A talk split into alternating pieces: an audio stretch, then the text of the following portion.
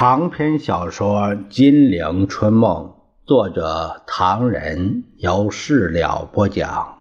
第四集《血肉长城》第三十七回：红旗为乡土，日军胆寒表敬慕；白区驻机场，蒋党争权为图利。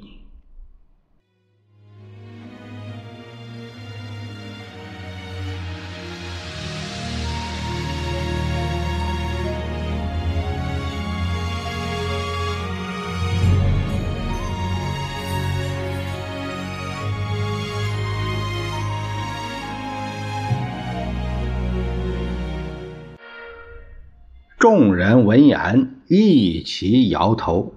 史迪威说：“蒋介石发脾气了。这个封建军阀跟人说，反而是我在试事，阻挠他的计划。他要我改道前往密支那，不可去印度。他好像比我们在战场上还清楚身边的事物。总而言之，这个花生米，这个封建军阀。”在你身边布满了错误的棋子，只要你一碰，嘿，你就犯错误了，而犯错误的责任是你。好，朋友们，哎，你们可以想象这个样子在缅甸打仗实在不是味儿。不过我还是要去的。他的朋友们就说：“不过要小心，小心掉进蒋介石给你安排的陷阱。”谢谢你的好意，他微感凉意，关上窗子。我们的国家派我们到中国来，到缅甸去，目的只有一个：共同击败日本侵略者。所以，任何事情都可以委屈，但如果谁在违反共同抗日的原则，谁在中国不能完成。拉住和歼灭日军的任务，那我是不能同意的。所以有人就说你同情延安，偏袒延安，啊，这种说法很流行。我差一点没有说我是个共产党。为什么我同情共产党？那些素未污面的可敬的中国人呢？啊？古罗达将军，请你把日本军部华北派遣军司令部的公告拿出来，向大家读一遍。各位，这是华北日本军部一九四三年度的综合战果，前几天才公开披露，请听听他们在说什么。这是北方日本军队对于去年战局的一笔总账。古鲁达读着：“华北派遣军司令部说，敌人大半为中国共产党军队，在本年交战一万五千次中，和中共的作战占七成五；在交战两百万敌军中，半数以上也是中共军。在我方所收容的十九万九千具遗尸中。”中共军也占了半数，但与此相反，在我收容的七万四千俘虏中，中共军的比例只占一成五。这一方面暴露了重庆军的劣弱性，同时也说明了中共军交战意志的昂扬。因此，华北皇军今后的任务是更增加其重要性了。只有对于华北致命伤的中共做灭绝作战，才是华北军今后的重要使命。古鲁达读完，收起文件，点了支烟。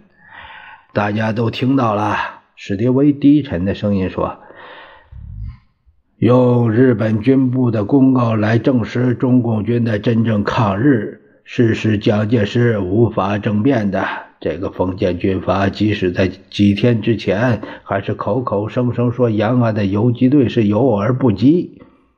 他坐下来，呃，这个就是我同情延安的原因。他们为驱逐日寇而在做殊死战，但他们得不到美元，美元的武器给蒋介石一手包办，包而不办，反而调转枪口包围延安。唉，想他痛了哈巴狗的尾巴一样，只要我提起胡宗南在包围延安，蒋介石就跳脚，否则骂人什么都做得出来。笑声中的史迪威用烟斗指了指古鲁达。老朋友，那个国民党将军冷心说的那个故事，你讲讲吧，蛮可以说明问题的。古鲁达说：“你讲起来生动，我不行，还是你来吧。”史迪威给客人们进了茶点，自己透了一口气，他说。现在是一九四四年的新年，这个故事发生在一九三九年的元旦。当时国民党第三战区总指挥部设在江苏溧阳的南郊，战区司令长官冷心为了庆祝新年，邀请了许多高级军官到他那边做客。这个故事也是冷心自己告诉人家的，但他不愿意我们知道，我并未得到他的同意。笑声中，史迪威吸了一口烟。当时国共团结抗战的气氛比现在好得多。冷心因此也邀请了新四军的军长陈毅做客，但要他坐在末位。在国民党将领中，冷心能请他已经很不容易了。但陈毅事实上也是极受欢迎的一位人物，因为他们的新四军和八路军一样，打日军。就像优秀的射手出猎一样，每次必有收获，而且大有斩获。新四军在江南敌后，特别是苏州、常州一带内河截击日军，经常得到很多东西。排长以上几乎都穿上了日军的黄呢大衣，其他的物资更多。同时，为了友好，他们经常把战利品封赠给友军。与此相反，冷心的部队就不能相比了。新四军还不断的俘虏日兵，每一次出击就有俘虏好几打，就像我们西部逮兔子似的。冷心的部队老是抓不到，有一次好不容易抓到一个，决意大吹大擂炫耀一番。选择的日期是元旦，他把那个日本兵带到指挥部，冷心的参谋长便要翻译员向俘虏顺序介绍。这里请记住，陈毅是坐在末位的，戏剧化的情节就发生在那边了。史迪威透了口气，砸了砸烟斗。那个议员告诉俘虏：“这位是集团军某某总司令。”但那个日本兵坐在那儿纹丝不动，还趾高气扬呢。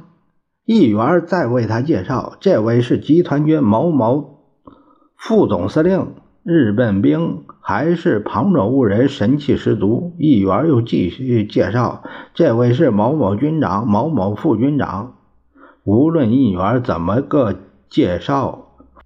俘虏反而就像一个什么要人似的，目空一切，骄傲极了。最后轮到陈毅，这位是新四军陈军长。大家以为那日本兵还像那棵树一样生了根，动也不动。不料他突的站起来，恭恭敬敬地向陈毅鞠了个躬。这是国民党将领万分的困窘，议员也很狼狈，问这是什么意思？那日本兵说。因为新四军会打仗，这是国民党将领更难堪。散席之后，冷心向他的参谋长说：“日本俘虏表现的怎么样？”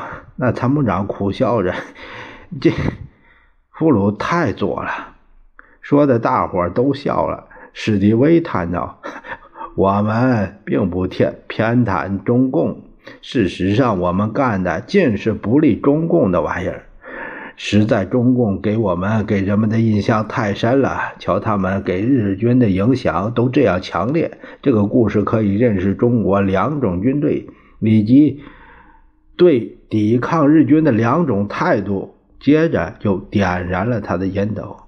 有人问：外面还有种说法，说你史迪威将军同陈纳德之间在若干问题上有着严重的分歧，是真的吗？呃，我不打算对陈纳德有什么批评。他到中国来做了些什么呢？是不是正派？中国人知道的比我更清楚。留着给中国人下结论吧。不过我同他之间是有不同意见。我们也听过一些是关于经过驼峰运到中国来的物资分配问题。大概是这样，你们都能相信我。我掌握了美元物资以后，绝不会再利用空中交通工具走私，绝不会帮助封建军阀跑到市场上去，绝不会奔走于权贵之门，呃，养成中国第一夫人的鼻息。大家去发黑良心的横财，绝不会用我们美国子弟生命换来的物资变成自己的私产。众人会意，笑出声来。现在好了，将来空运到中国的物资更多，从中国出发轰炸台湾、满洲、东京的机会也来了。你们都知道，这是呃川西机场的兴筑。有一位客人就问：“你赞不赞成用这种原始的方法，在这个时候，在那几个地点修筑机场呢？”史迪威沉吟了一下，这个这个我不想表示意见，因为钱是美国人出的，人是花生米派的，这是已定计划，我不想说什么。史迪威笑了笑，你们有机会碰见花生米，不妨问问他。另一个客人说。他一定很高兴，在这个庞大的工程里，他和他的皇亲国戚不知道又有增加多少财富。史迪威和客人们都笑了，而在黄山背后拥着陈小姐烤火的蒋介石也在笑。陈小姐撇撇嘴说：“难得你这样高兴，那么一连好几日没不见面，刚坐下，沙发还没热，又急着走。”没办法，难道再让他闯过来，要我们没地方跑？陈小姐哼了一声，扭过身子，双手环抱着他的脖子，说：“答应我，我的那个亲戚，你一定要帮他个忙。要来了，好好，你说吧，亲戚今年多大？是你的五十多了，是我的远房伯父。他是干什么的？”工程是个老工程师，这次川西造机场交给他好了。蒋介石双手环抱着他的胸前，哟了一声：“好大的口气！你要知道，这一次工程不得了，四川西部新津、邛崃还有彭山，呃，我也。”记不清楚那详细地名了。总而言之，这个工程大的不得了，光是民工就发动十几万。我要你把工程交给他嘛？不不不，我答应给他一个工程处。不嘛，太少了，胃口太大了。蒋介石失笑说：“你真是个孩子，不懂事。你知道一个工程处长责任有多大啊？”那女的摇摇头，直做媚眼儿。回头我告诉你吧。蒋介石站起来，而当他再从床上下来，穿戴停当，匆匆回到官邸的时候，很多人在等着他。陈布雷说：“美国大使馆的人刚来过，说修机场的事情已经告诉他们，直接从交通部接头。我很忙，没有功夫再顾到这些。”他指了指客厅：“他们在找我干什么？”陈布雷弓着腰，低声说：“看样子，听口气都是为了飞机场的事情来的。”蒋介石皱着眉：“讨厌，飞机场只有这几个，每个人介绍几个什么长，不是要开个头吗？你去告诉他们，这件事由交通部负责，我不管了。”接着他写了个名字，交给陈布雷：“你到交通部走一趟，告诉他们，万事依照美国的计划进行。”不过这个人一定要当一个工程处处长，其余的不问。陈布雷拿着纸条，只见上面孤零零的写着三个大字：“此外一无所有。”也不便询问。正要到客厅传达，宋美龄紧紧张张的奔进来说：“你刚才到哪去了？”蒋介石心一沉，正要开口，却见孔二小姐顽童似的跳了进来，利用摆动的大衣转了一个大圈人有如在舞台。蒋介石正皱着眉，心想：是不是这个野丫头捣乱，把黄山背后的学校的春光给泄露了？正沉思间，宋美龄又在问：“刚才你到哪去了？”你问陈主任，我我都找你好几遍。蒋介石正不知如何作答，陈布雷已经带他回来。夫人，呃，主席刚才在城里开会，我已经把夫人寻找的事情用电话告诉过了。说罢退出。蒋介石马上放下心来，接着说：“是啊，你有什么事？”宋美龄往沙发上一坐。刚才我碰见几个美国大使的朋友，他们同我谈了半天飞机场的事。一切由交通部负责，我不管。我问你，这次修筑机场是专门准备降落 B 二九重型轰炸机的跑道，不是普通的跑道，要动用很多人力。这十几万的民工食宿安家费，统统由美国开支，这笔钱太大了。假定在新津、邛崃、广汉、彭山各地，一共征用民工二十万，半年为期，每人安家费、食宿费。旅费和两百美金，全部那就有四千万美金了。这个还是最保守的估计。你预备怎么样？我的意思是，这四千万民工费用应该由当地负担。四川人太舒服，为什么不让他们负担？蒋介石失笑说：“四川人太舒服这句话怎么讲？你不怕人家说闲话吧？”宋美龄撇撇嘴。为什么不说四川人太舒服？哪都在打仗，四川不是太太平平吗？所以这四千万美元的民工费用应该由地方负担。蒋介石瞅他一眼，心想：这真不愧是蒋夫人的妻子，对于若干问题的看法完全一样啊。于是点点头：“夫人，你的办法很好，可惜来迟一步。”宋美龄吃惊了：“怎么？难道我已经老早决定这样做了？”于是夫妻二人相对大笑，那位二小姐也在旁帮着高兴。笑了一阵，宋美龄特地坐到电话机旁，抓起电话，指明找黄任林通话。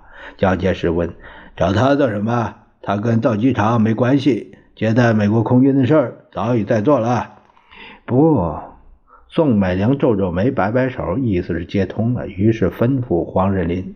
刚才我们碰到几个美国朋友，谈到招待他们的事，呃，内中有一项，他们要求我们办的什么？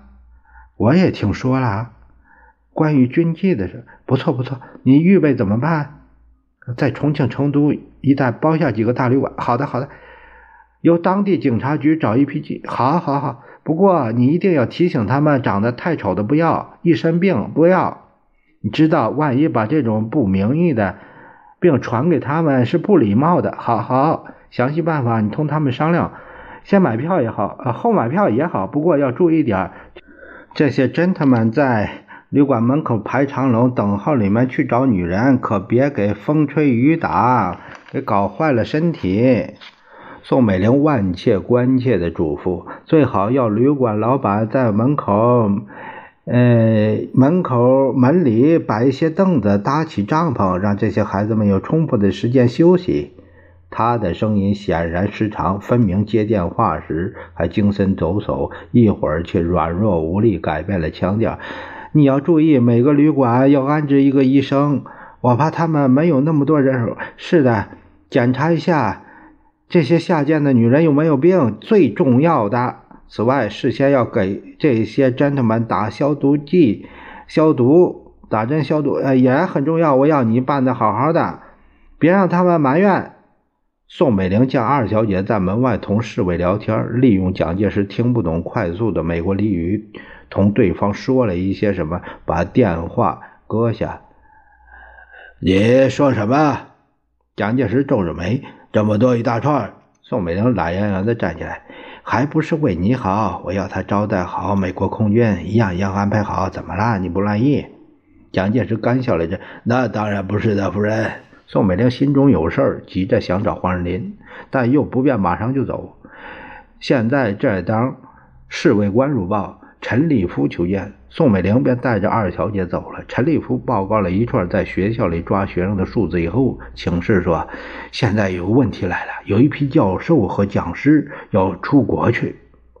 哎，对于这批人，真怕他们到外国，尤其是在美国胡说八道。”蒋介石冷笑着说：“他们没这个胆子。去年十月间，记得曾经发布过《出国留学生思想行为统治条例》，现在不一样，可以用吗？”哎，这个同学生不一样，他们是讲师，是教授。去年那条例用不上，蒋介石很不高兴。